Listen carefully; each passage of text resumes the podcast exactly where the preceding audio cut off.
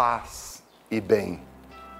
São Francisco nos aconselha, mas a santa caridade, que é Deus, rogo a todos irmãos que, removidos todo entendimento, todo cuidado e deixada toda preocupação do melhor modo que puderem, esforce-se por servir, amar, honrar e adorar o Senhor Deus com o coração limpo e com a mente pura.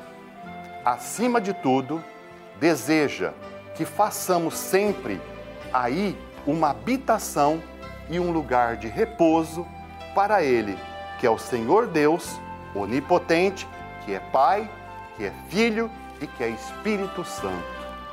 O Senhor te abençoe e te guarde, te mostre a sua face e tenha misericórdia de ti.